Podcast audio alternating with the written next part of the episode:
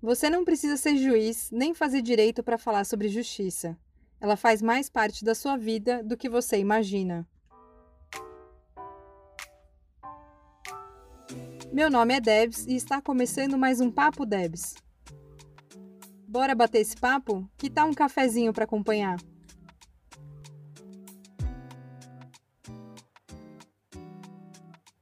Oi, oi, gente! Já estão aí com o café preparado, quentinho, aquele cheirinho gostoso na casa. Então já se ajeita por aí que a gente está começando mais um papo aqui sobre drogas, ainda no nosso tema de agosto.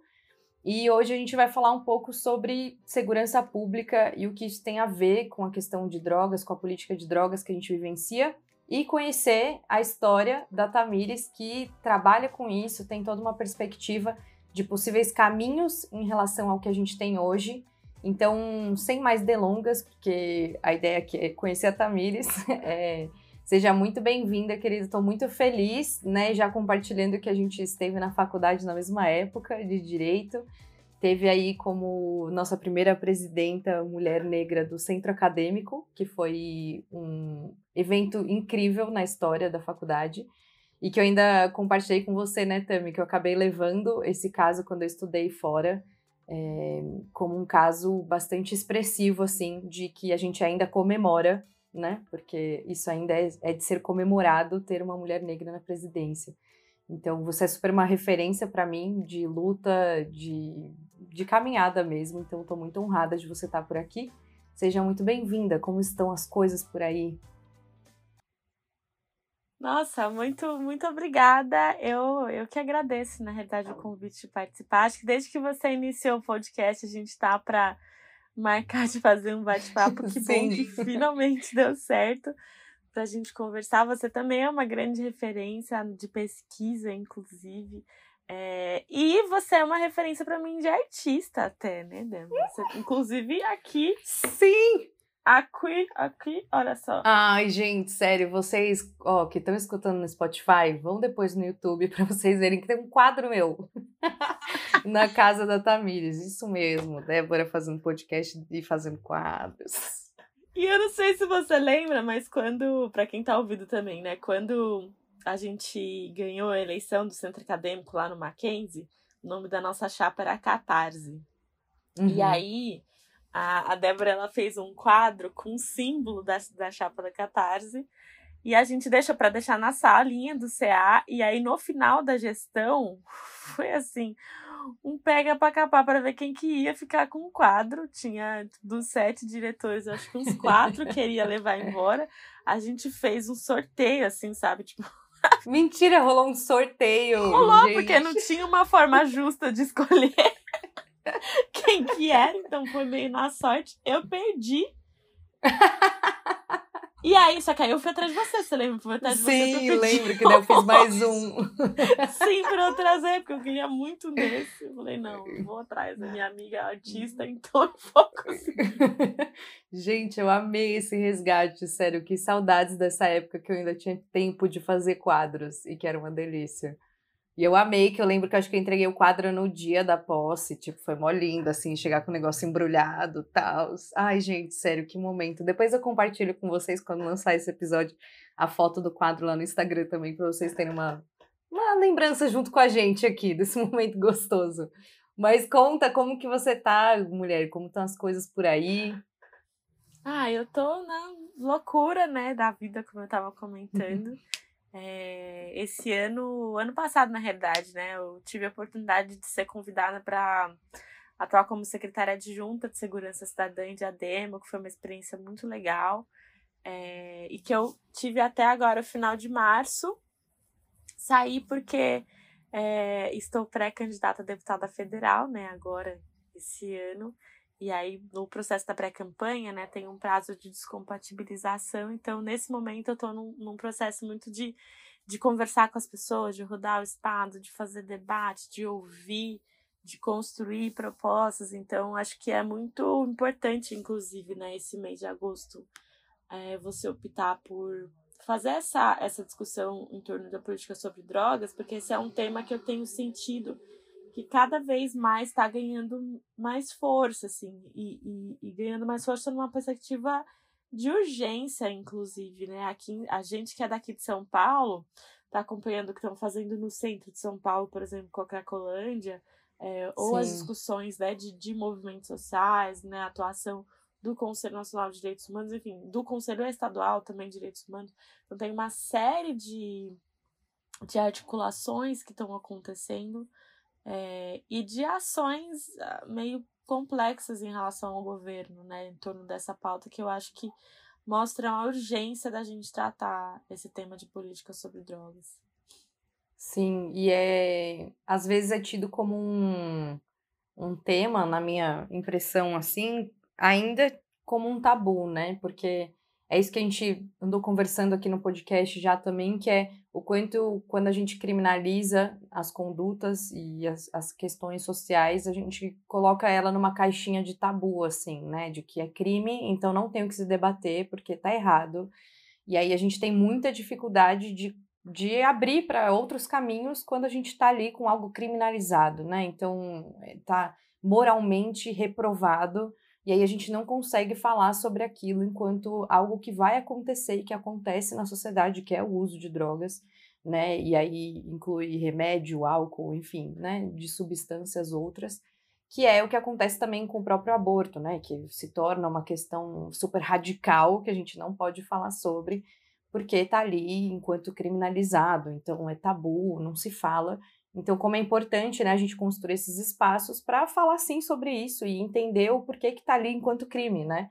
E eu até falo que um dos principais é, objetivos, na minha perspectiva, né, que fez direito e que trabalha com justiça restaurativa, é questionar por que, que as coisas são crimes, né? Tipo, por que tais condutas são consideradas crimes e tais outras não?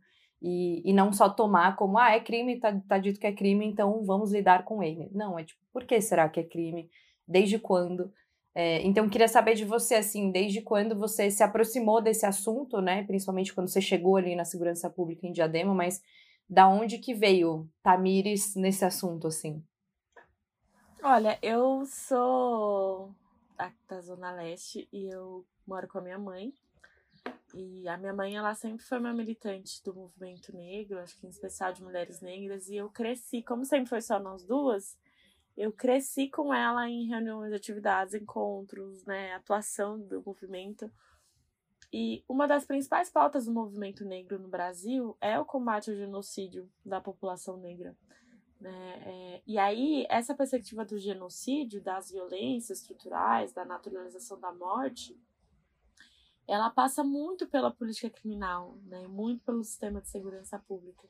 Então, quando eu tive a oportunidade de começar a estudar direito, né, no Mackenzie, graças ao ProUni, eu optei por, na graduação, tentar pensar de alguma forma assim: será que o direito, que de certa forma é, é um instrumento também né, de manutenção da desigualdade, é um instrumento de é, de justificação, assim, né, de uma série de, de violências que a população negra sofre. Será que a gente pode construir é, esse ele como um instrumento de garantia, né, de direitos de fato, né, de processo de construção de igualdade, é, de construir uma outra lógica de segurança pública que não seja essa, de pensar um outro sistema de justiça criminal que não seja esse que nos criminaliza, nos encarcera. Então, a partir disso que eu comecei a, desde a graduação, pesquisar sobre segurança pública cidadã, que é uhum. entender que segurança se constrói a partir da garantia de direitos, do combate à desigualdade. Então, é a gente vai ter uma sociedade segura quando todo mundo tiver acesso a moradia digna com água encanada, né, e saneamento básico, acesso à alimentação saudável, acesso a espaço de cultura e lazer nos territórios, educação, emprego, mobilidade, enfim. São é a garantia das políticas públicas, né, dos direitos que de fato traz segurança para a população e não simplesmente a violência generalizada, né, contra um povo em determinado território. Uhum. É, então, de, a partir desse processo de pesquisa que eu fui me, me tomando conta e o principal motivo, acho que foi essa questão do combate ao genocídio ser um dos principais pautas do movimento negro. E aí, é, não dá para a gente falar sobre segurança pública e nem sobre política criminal sem falar sobre a questão da, da guerra às drogas, assim, né? Porque hoje no Brasil, a guerra às drogas é um dos principais fatores é, do processo de criminalização e de justificação, naturalização da violência da morte que ocorrem com a população negra diariamente, em especial nos territórios periféricos, assim. Né? Então, as operações policiais, que são verdadeiras chacinas, é, elas acontecem em justificação ao processo de guerra às drogas. E, na real, esse termo guerra às drogas ele é até errado, assim, né? Porque a guerra a gente sabe que é contra a pobreza, contra a população negra, uhum. contra né, o povo que está nesses territórios específicos. E aí, uma coisa que você falou que eu acho que é interessante também, né, em relação ao crime, acho que para além de também a gente pensar por que que tal fato, tal ato é considerado crime, né, por que que tal tipo penal foi construído, é também pensar o quanto que esse tipo penal, esse crime, ele também só vale para determinadas pessoas em determinados territórios. Porque, por exemplo, a questão do aborto. É, se a gente for pensar que quem tem dinheiro, por exemplo, pode sair do país para fazer um aborto em uma clínica legal e segura fora daqui, é, a gente já percebe que existe uhum. também uma divisão de classe sobre quem pode e quem não pode fazer. Isso numa perspectiva de garantia, né, de acontecer. É, porque a gente também sabe que, a, a, e inclusive, infelizmente, nas últimas semanas a gente viu casos absurdos, né, de mulheres, de meninas que foram estupradas e engravidaram, e mesmo com direito ao aborto legal, existia, existiu, né, um processo de revitimização dessas mulheres, de culpabilização de mulheres e meninas, né? Então a gente vê o quanto que a nossa sociedade ela ainda é muito doente em relação a essa discussão no que se refere ao, ao corpo das mulheres, né? Ao direito ao nosso corpo, etc. Mas na prática, quem tem dinheiro consegue sair do país e fazer fora daqui. Uhum. Então, e, e da mesma perspectiva a questão da guerra às drogas, né? A questão da criminalização das drogas. Porque você lembra, né, quando a gente estava no Mackenzie, ali na Maria Antônia, né, para quem tá ouvindo. Sim. tem uma, uma rua que é a Maria Antônia, que tem uma série de bares lá. E, e de pessoas jovens, universitários, de classe média alta, em grande né, maioria, usando drogas, assim, abertamente, policiais passando na frente e poucas vezes ouvem abordagem.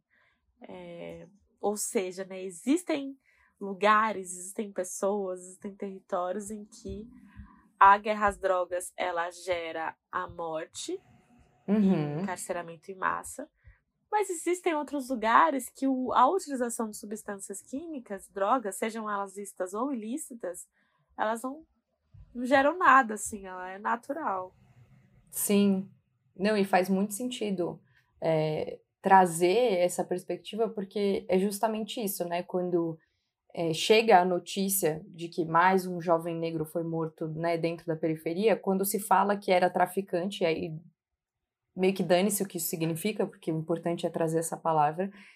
E tá, tá ok, então, que bom. Tipo, conseguimos ir um passo a mais na guerra às drogas.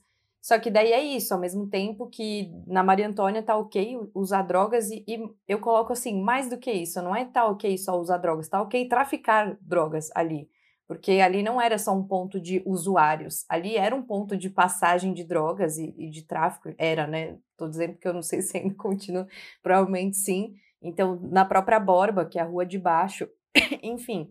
É, então, é uma seletividade não só em relação a, não, mas é que ali é o usuário, porque né, um usuário jovem da periferia provavelmente né, vai ser enquadrado aí como traficante, porque a gente coloca que a quantidade para ser traficante não está colocada, então, bom, pode ser que um jovem negro com dois baseados seja um traficante e um branco com, sei lá, 500 gramas de maconha seja só um usuário descolado, né? Então, é, para além da questão do usuário, tem do traficante mesmo, porque eu lembro que durante a faculdade era muito comum pessoas da minha sala, das salas ao lado, repassarem droga. E, bom, para mim isso se chama tráfico tanto quanto, mas isso não era considerado algo criminoso. Ninguém falava que aquela pessoa estava cometendo um crime. Ele era a pessoa gente fina que trazia a droga para a galera da sala ou para a galera da turma, tal. Então, é, muito, muito importante você trazer, que não é só questionar o porquê que é crime o tráfico em si, ou porquê que é o crime, né, a questão relacionada a, a repassar drogas, mas é também porque que para algumas pessoas vale e não, né? E, e, a, eu lembro até que na época da, da do colégio teve um, um, um, cara da minha sala que ele comentou que a namorada dele fez um aborto.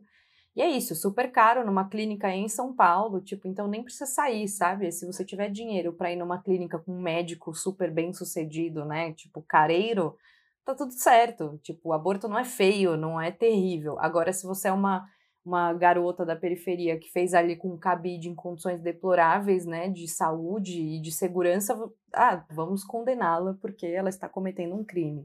Então, é, de fato, a gente precisa repensar de guerra de quem contra quem e não contra o quê, né? Porque acho que não é sobre o quê, é sobre quem, não é sobre o aborto, não é sobre a droga, é sobre quem não pode abortar e quem não pode usar drogas e quem não pode traficar. Porque tem gente que pode, até mesmo quando a gente está falando nos grupos que estão no poder, né, e que, que lucram com, com a ilegalidade das drogas, que continuam passando como pessoas ok de estarem usando, traficando e lucrando. A gente não fala sobre isso, né? Sempre quando fala de quadrilha, é a galera da, da, da, da periferia. Nunca é o cara empresário que banca todo esse tráfico, né? Nunca está relacionado às pessoas ali que estão que fazem parte da, da elite social, né? no sentido de poder, de estarem nos, lugar, nos locais de poder.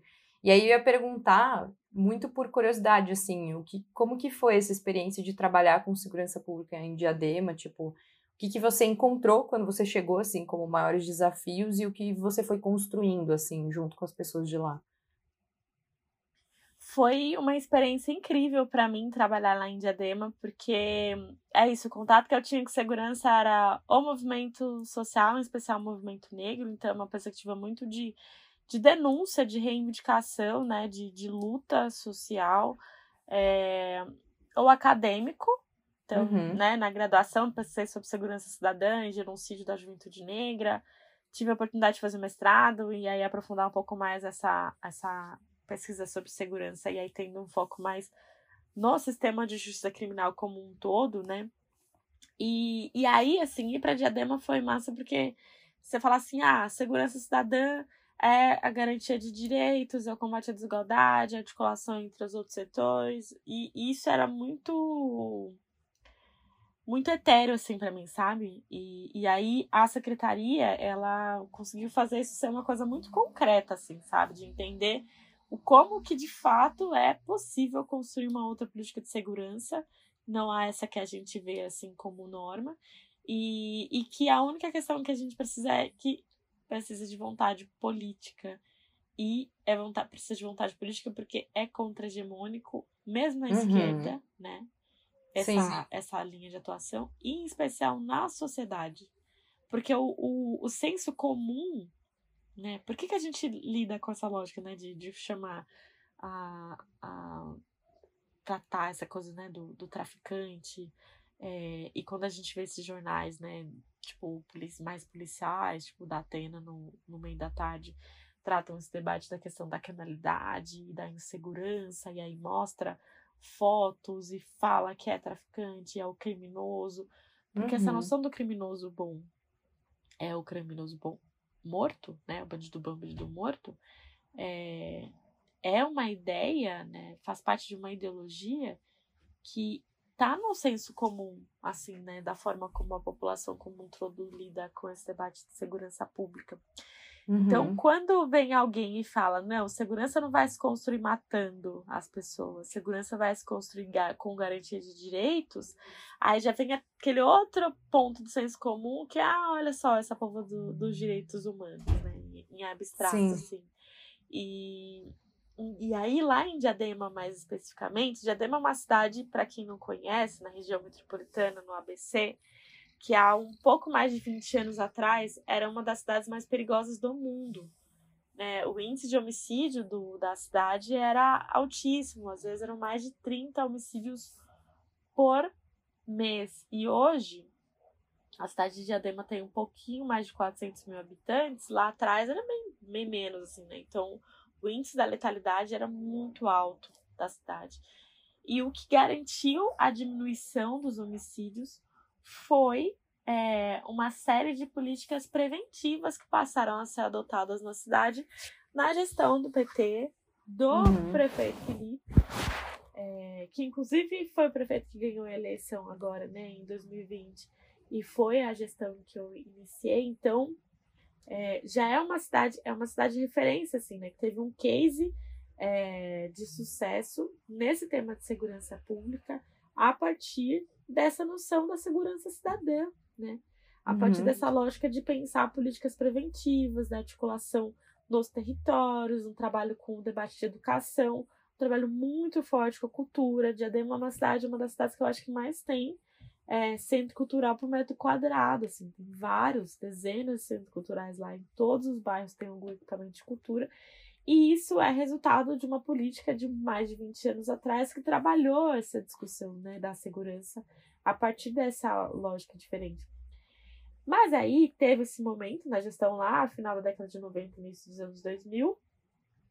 A gestão, né, o Felipe acabou, o PT saiu, é, e já estava há oito anos a cidade sendo governada por um prefeito que tinha uma lógica de segurança que é essa lógica mais policialesca, essa lógica mais repressiva, essa lógica uhum. mais de, de ataques. E aí é, a gente já estava, então, há oito anos em uma gestão trabalhando essa discussão. Então, quando a gente entra, e aí muda o nome da secretaria, né? Não é mais defesa social, é segurança cidadã. Então, vamos priorizar política preventiva, um policiamento comunitário, práticas antirracistas é, e democráticas.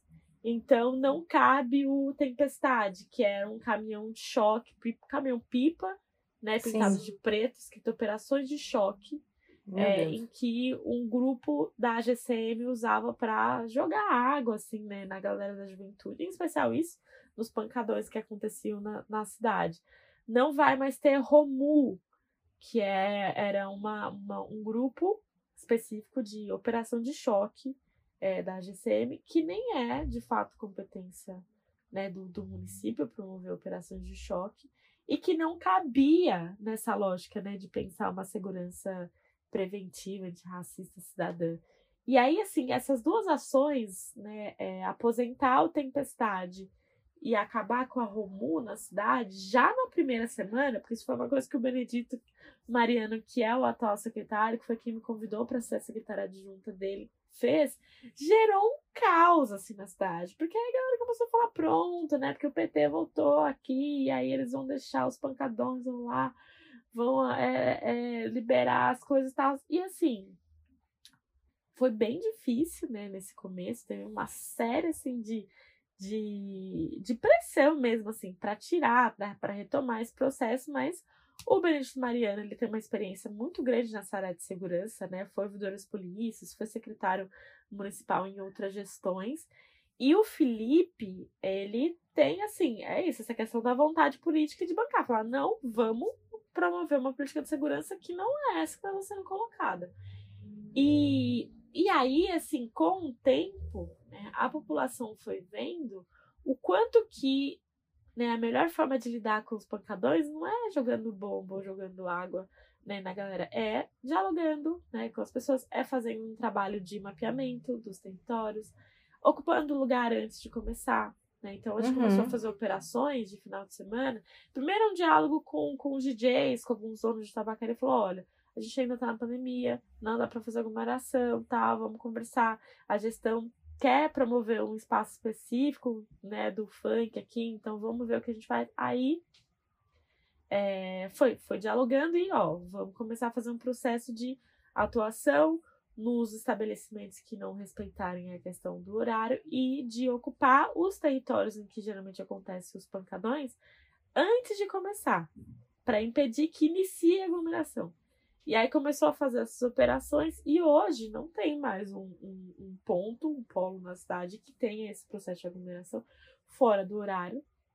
E uhum. a gente conseguiu fazer isso sem utilização né, de medidas mais repressivas. E aí as pessoas foram vendo com o tempo o quanto que de fato política preventiva, essa, essa articulação, ela funciona. E ela funciona Sim. bem melhor do que a questão repressiva. Mas é isso, assim, tem um tempo. Né? Essa é a questão. Política preventiva, ela não dá o um resultado assim de imediato. Mesmo que seja um resultado fajuto, né? Porque às vezes você vai numa operação, você vê, ela jogou bomba. Não, tem resultado, a bomba. Só que na prática não mudou, porque você tira daqui a aglomeração e vai para um outro lugar, né? Na, no mesmo momento, às vezes até. Agora, essa lógica de fazer o mapeamento, de começar a ocupar os espaços, né, de promover essas operações assim, elas vão mostrando o quanto que é, é isso, vai, vai, modificando né, a lógica da, da cidade, assim, vai trazendo uma outra dinâmica. Então, para mim, foi muito legal por essa questão, assim, né, por ver como na prática é possível promover políticas preventivas, isso sem falar assim, eu coordenei um programa chamado Patrulha Maria da Penha, que iniciou como um processo de acompanhamento das mulheres que tinham medida protetiva e se tornou uma rede né, de proteção às mulheres em uhum. situação de violência, porque a gente passou a fazer articulação com a Secretaria de Assistência Social, com a Secretaria de Educação, de Cultura, de Assuntos Jurídicos, né, de Desenvolvimento Econômico, para pensar assim, garantir que essas mulheres tenham acesso à rede de serviços da prefeitura. É, eu coordenei uma formação sobre racismo estrutural para todo efetivo da GCM, que foi uma experiência incrível, assim, né, de um diálogo mais direto com o efetivo dos guardas na cidade, para perceber também o quanto que existe uma ponte, assim, é possível construir uma política de segurança junto com esses agentes de segurança, porque eles são da classe trabalhadora, são majoritariamente periféricos, são majoritariamente negros, né? Eles eles sabem assim o quanto que esse impacto de uma lógica de segurança militarizada também tem um reflexo no serviço deles, assim, né? Então foi, assim, uma experiência muito legal para mim nesse sentido, assim, sabe? De, de tá do lado de um cara que é um monstro na área de segurança, que tem muita experiência como Benedito, e ao mesmo tempo poder, assim, né? E acompanhar de perto e ajudar nesses processos de execução das políticas, da articulação com os outros setores. Uhum. Não, e faz muito sentido porque quando você fala, né, de colocar, de, de soltar a bomba lá, tal, e aí aparentemente ter surtido um efeito, é, é muito importante pensar de, bom, e qual que é o resultado de violência, né, assim, você acha que as pessoas que receberam bomba vão falar, ai, nossa, que agradável, acho que eu vou realmente parar o som porque tá incomodando, né, ou mesmo quando a gente entende a guerra às pessoas negras periféricas de matar as pessoas por conta de, né, dizendo que é por conta de tráfico, o quanto isso de fato vai reverberar em alguém mais seguro, né? Porque é isso, é o discurso da, desses jornais é, policialescos é de que é assim que funciona, né? Então você mata o traficante e aí estamos numa cidade mais segura. E isso é extremamente mentira, porque não se trata de matar o problema, né? Porque você está fazendo um, é, uma, uma narrativa extremamente racista de que o problema é aquele jovem negro e que ele é um problema. E, na verdade, quando o problema é a própria estrutura social que o encara enquanto problema, né? E aí eu acho que é muito curioso, porque eu acho importante a gente considerar o, o medo, de fato, da população, né? Porque é isso, as pessoas sofrem com a violência do dia a dia, seja através de roubo, do, do próprio tráfico, né, em, em, várias comunidades, o quanto as próprias pessoas que moram lá se incomodam com o tráfico por conta, né, do, do quanto traz de insegurança e de, e de policiamento e de, enfim, né, de violência ali pro, pro local, mas não é dizer que, então, por isso, a gente precisa matar pessoas, né, então, por isso, a gente precisa construir outras políticas, né, a gente precisa construir é, acessos a, a direitos básicos, porque é isso, eu fico pensando como que as pessoas esperam que as pessoas normalmente trabalhem, ganhem dinheiro e etc, etc, se as pessoas não têm o que comer, se as pessoas não têm onde dormir, se as pessoas não têm escola para ir, ou quando tem, o professor não tem condição de trabalhar, tipo,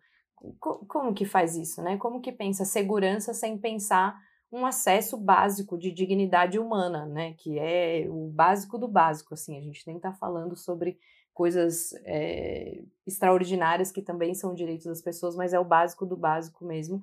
E aí eu fico pensando que é um pouco de.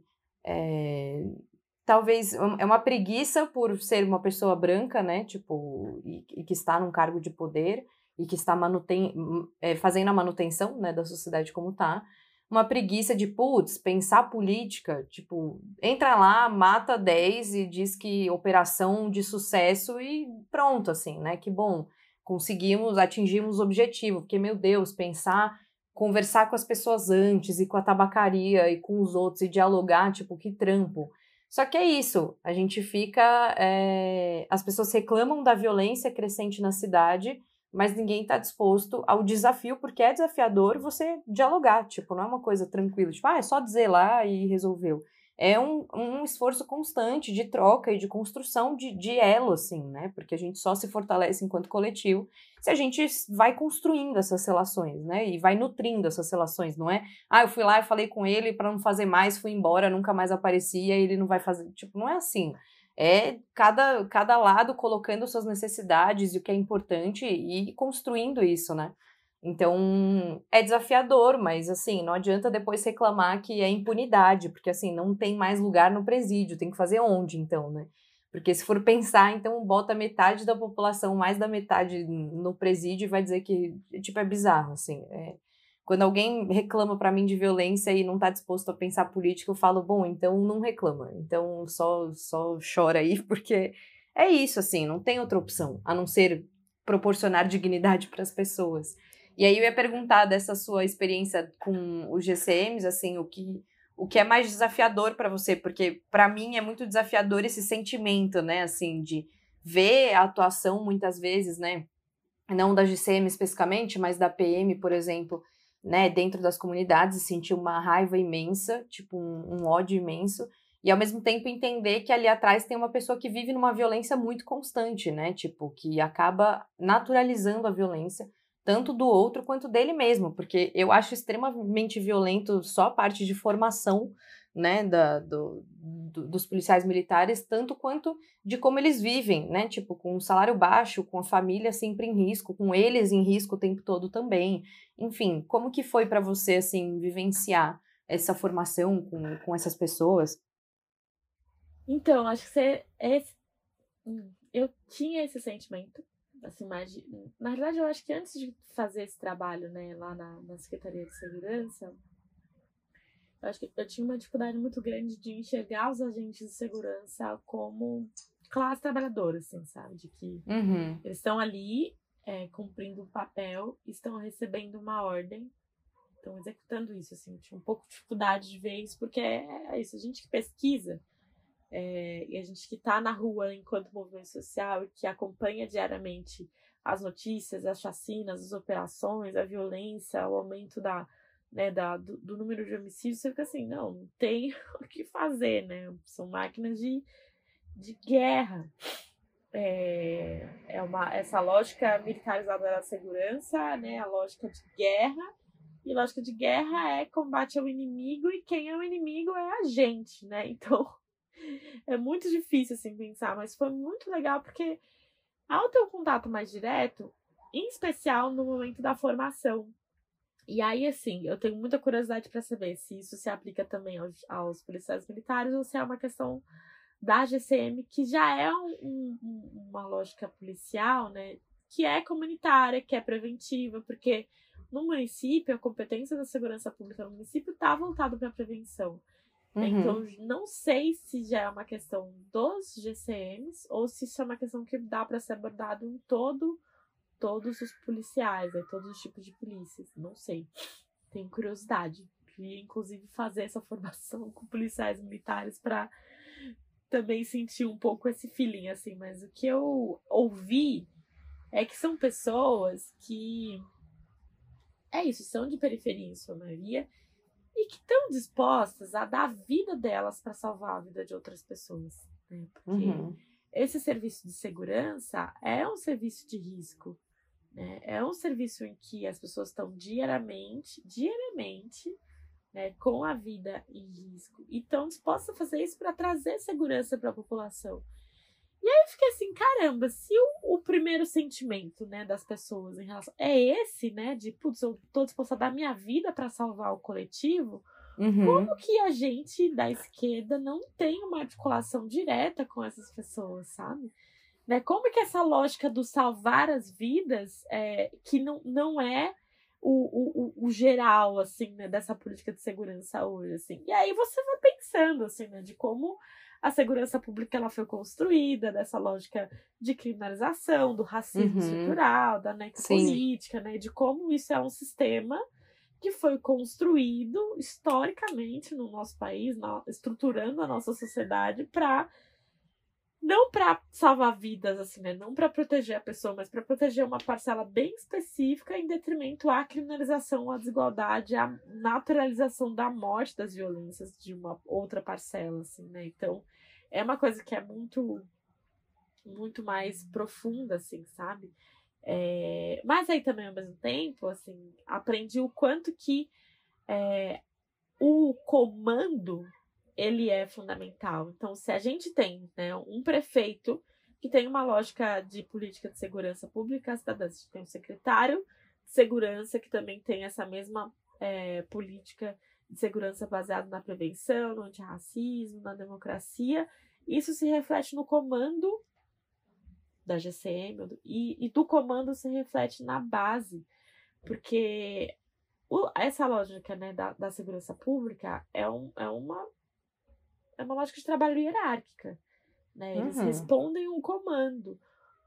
O gatilho que é atirado na rua, em uma operação, né, essa bala que é alvo né, de peles negras, sempre é, tem como alvo né, as peles negras, elas não é atirada aqui, né, em Goianás, nos becos, né, na favela. Ela é atirada no gabinete do governador, né, do secretário de segurança, do comandante da polícia militar, ou do prefeito, do secretário municipal, ou do comandante da GCM, que autorizam isso. Uhum. Né, a gente viu Dória sendo eleito em 2018 dizendo agora a polícia militar vai atirar para matar. É, é, existe uma autorização à promoção sim, sim. de violência. E se existe essa autorização, né, se isso é uma política, a gente também pode construir uma outra política. Né? Se é um projeto, a forma como a segurança pública é colocada, significa que a gente pode promover um outro projeto.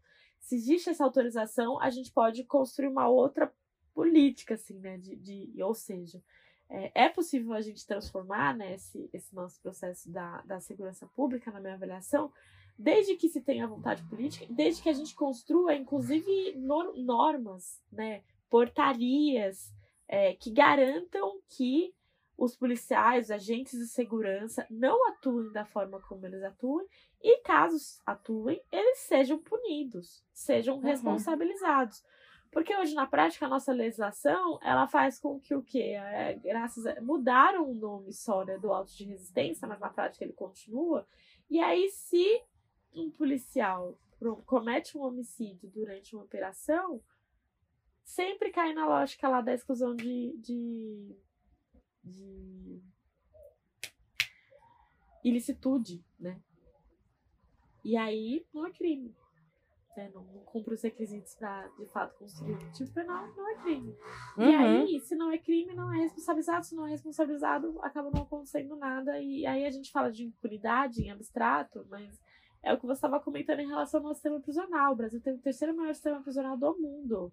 A gente está quase beirando a um milhão de pessoas presas Sim. Tá caminhando para ir para segundo lugar disso, sim. E estamos caminhando para um milhão de pessoas presas é, em, em, um país que assim, já não tinha comportar, né? Não tinha espaço para comportar os, os, que já estavam, tá? Já estava superlotado.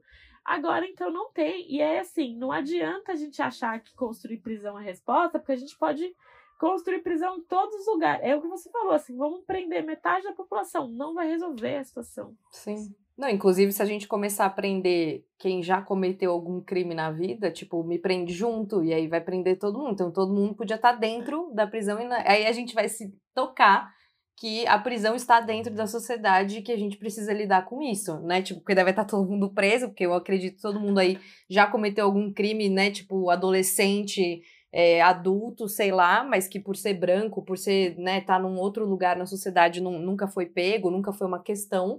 Então, se fosse assim, todo mundo se encontrar dentro e falar, tá, e agora? O que, a gente faz? Porque a gente prendeu todo mundo real, sabe? A gente prende as pessoas políticas, a gente prende todo mundo, porque em algum momento alguém já fez alguma coisa que, que contra a lei e a gente poderia falar sobre isso, ser impunidade, né? Então, não, não me parece que seja isso, não me parece que a questão é que a gente está punindo pouco, é, mas é que a gente está escolhendo o que punir e como punir, né? E é isso. Então, matar no meio de uma operação, a gente escolhe não punir porque é, é, o, é o discurso que, que legitima isso, né? E até pensando no, no quesito Brasil, a gente não tem só o secretário ou só o comandante, mas a gente tem o presidente dizendo é isso, tipo, bora matar mesmo e sempre com, com essa com esse discurso, né, armamentista, etc. Então, reclamar da PM me parece que você está reclamando da ponta mais fraca do, de uma estrutura que diz para o PM fazer isso, né? Tipo, de uma estrutura que diz é isso aí, herói, né? Porque a gente bate palma quando uma, uma chacina acontece enquanto operação bem realizada. Então, é, é isso que você falou, né? Entender também como ali um trabalhador que está respondendo né, a superiores e a uma política que está tá fortalecendo é, essa resposta. E mais do que isso, é, é, pensar que a própria formação, né? Eu, eu, eu lembro de, de, de conversar sobre isso com o PM e era isso, tipo, a formação faz com que você se sinta ok, né, minimamente, para fazer o, é, esse lugar de morte, né, essa necropolítica. Então, repensar a própria formação é extremamente necessária, né? Então, se a gente pode formar pessoas para matar, a gente pode formar pessoas para outra perspectiva, né? E aí, óbvio que as pessoas só vão conseguir dialogar se as pessoas que eles estão atendendo estão com seus direitos garantidos, né? Porque quando você não está comendo, não importa o diálogo, tipo, o que quem conversa sem comer, entendeu? Tipo, ninguém quer conversar, ninguém quer pensar política se não tá comendo, se não tem onde dormir, se não tem dinheiro para comprar fralda, tipo, ninguém conversa. Então, é, eu acho importante colocar que esse, essa proposta de diálogo, ela não tem como existir se a gente não falar sobre política, né? Se a gente não fazer política, nesse sentido de concretizar políticas públicas porque senão não adianta dialogar. É que nem a gente fala sobre, ai, porque as pessoas querem que vá dialogar na Cracolândia, tipo, cara, as pessoas ali estão sem comer. As pessoas ali estão sem o mínimo, o mínimo do mínimo da dignidade humana. Tipo, não é sobre conversar ou não, é sobre aquelas pessoas que precisam ter acesso, cara, à saúde, à, à moradia, a, a normal que eu tenho, eu tive acesso e que as pessoas é, brancas nesse país geralmente têm esse acesso é, facilitado é isso, é garantir o mínimo, não é sobre conversar, é sobre garantir direitos, né? E aí eu acho que a droga coloca nesse lugar é, de pessoas sem, sem direitos mesmo, né? Tipo, ah, aquela pessoa drogada ali que tá na Cracolândia, tipo, direito do quê, sabe? É um. É, eu, eu lembro que na época da faculdade eu escutava, tipo, ah, é um peso morto na terra, sabe? Tipo, então.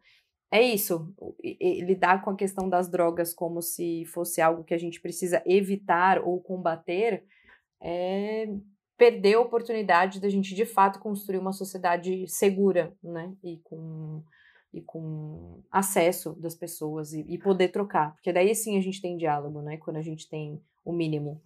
Exatamente. Exatamente. E, e eu acho que essa é uma das principais, é, um dos principais desafios, eu acho que a gente tem, é, é de fazer uma disputa ideológica, até de certa forma, assim, na sociedade, para que para combater essa lógica né, da guerra às drogas, né, dessa noção do não é o crime, né, a, a, sensação de segurança e o que vai responder né, essa sensação de segurança é mais violência.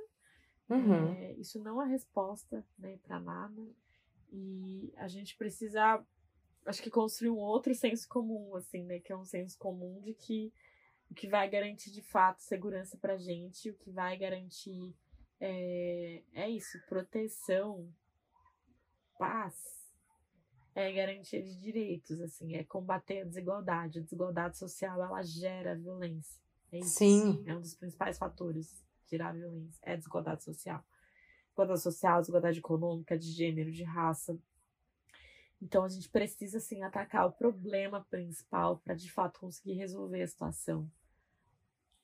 Sim, exatamente isso, Tami. E eu queria agradecer muito a sua participação, porque traz muito, ao mesmo tempo que os desafios, traz esperança de, de ver como, quando você está ali, né, na sua atuação ali no poder público que você teve é, na secretaria, é, você mudando a perspectiva da própria secretaria, né, ou fortalecendo a, a perspectiva que já tinha, as mudanças que você vive na realidade, né, na prática, no material ali da sociedade, né? Não é uma coisa só de ah, vamos ficar discutindo sobre, é não, as políticas que você vai construindo e implementando junto com as pessoas, como por exemplo, cultura, né? Tipo, o impacto que tem ter espaços culturais nas localidades, né? Que é isso. Quem mora no centro de São Paulo nem tem essa, essa noção, né? De como assim não ter cultura? Porque é isso, você tem acesso a Paulista, você tem acesso a museus, a exposições, a parques, etc. E aí você esquece que o São Paulo é um pouco maior do que o centro, né? E aí é isso, pensar o impacto direto que a cultura tem, é, tanto na questão da, do uso de drogas, que não seja um uso problemático, ou repensar a regulamentação das drogas, ou repensar é, a descriminalização, né, como um passo importante aí de política para diminuição né, do, do, do, genocídio da população negra, de transformação dessa compreensão. É muito importante, são vários passos, e eu já fiquei aqui, tipo, estou saindo empolgada desse, desse nosso papo, com de fato poder apoiar a construção né, de novos caminhos e novas perspectivas. E agradeço muito, Tami. Deixa aí para quem quiser te encontrar e continuar esse papo, que como eu continuaria por horas, então muito obrigada, querida. Foi uma honra te receber. Eu que agradeço, Debs. Prazer estar aqui no Papo de Debs. Adorei é, participar do bate-papo. Eu tô nas redes sociais, é soltamires.sp, no Instagram, no Face, no Twitter. O Twitter é underline, mas se você colocar ponto .sp também, acho que aparece lá, é Tamires Sampaio. É, quem quiser, né, conhecer um pouquinho mais, conversar um pouco mais, aprofundar essa discussão que a gente começou aqui, é só mandar lá DM. Acho que segue, curte, compartilhe lá os conteúdos. A gente está nesse processo falando bastante sobre essa temática né, de segurança, de guerra às drogas, porque eu acho que isso é um ponto fundamental. Porque se a gente for pensar, não adianta ter política de acesso à educação, saúde, moradia, emprego, se a gente não está vivo, né? Uhum. Você está vivo para ter acesso a essas políticas. Então, repensar essa política de segurança, né, ter uma política de valorização à vida, né, em detrimento a essa política de gerar morte que a gente está vivendo hoje nesse governo genocida, acho que é fundamental, assim, né, pensar como a gente consegue promover né, mais igualdade, mais garantia de direitos, é, valorizar a vida de todos. E aí eu acho que a pandemia até mostra da importância de valorizar a vida do ser humano e da natureza também, né? Porque sem a natureza Sim. a gente não tem água para beber, não tem ar para respirar. E aí a gente é isso, né? Não consegue se manter aqui.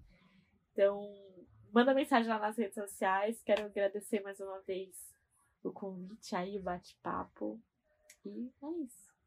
Eu amei. E obrigada a vocês aí que ficaram nos ouvindo, trocando esse papo com a gente. E a gente se vê em breve nos próximos episódios e também lá na página arroba Papo Debs, que a gente continua esse papo por lá também. Um beijo, pessoal. Fez sentido por aí?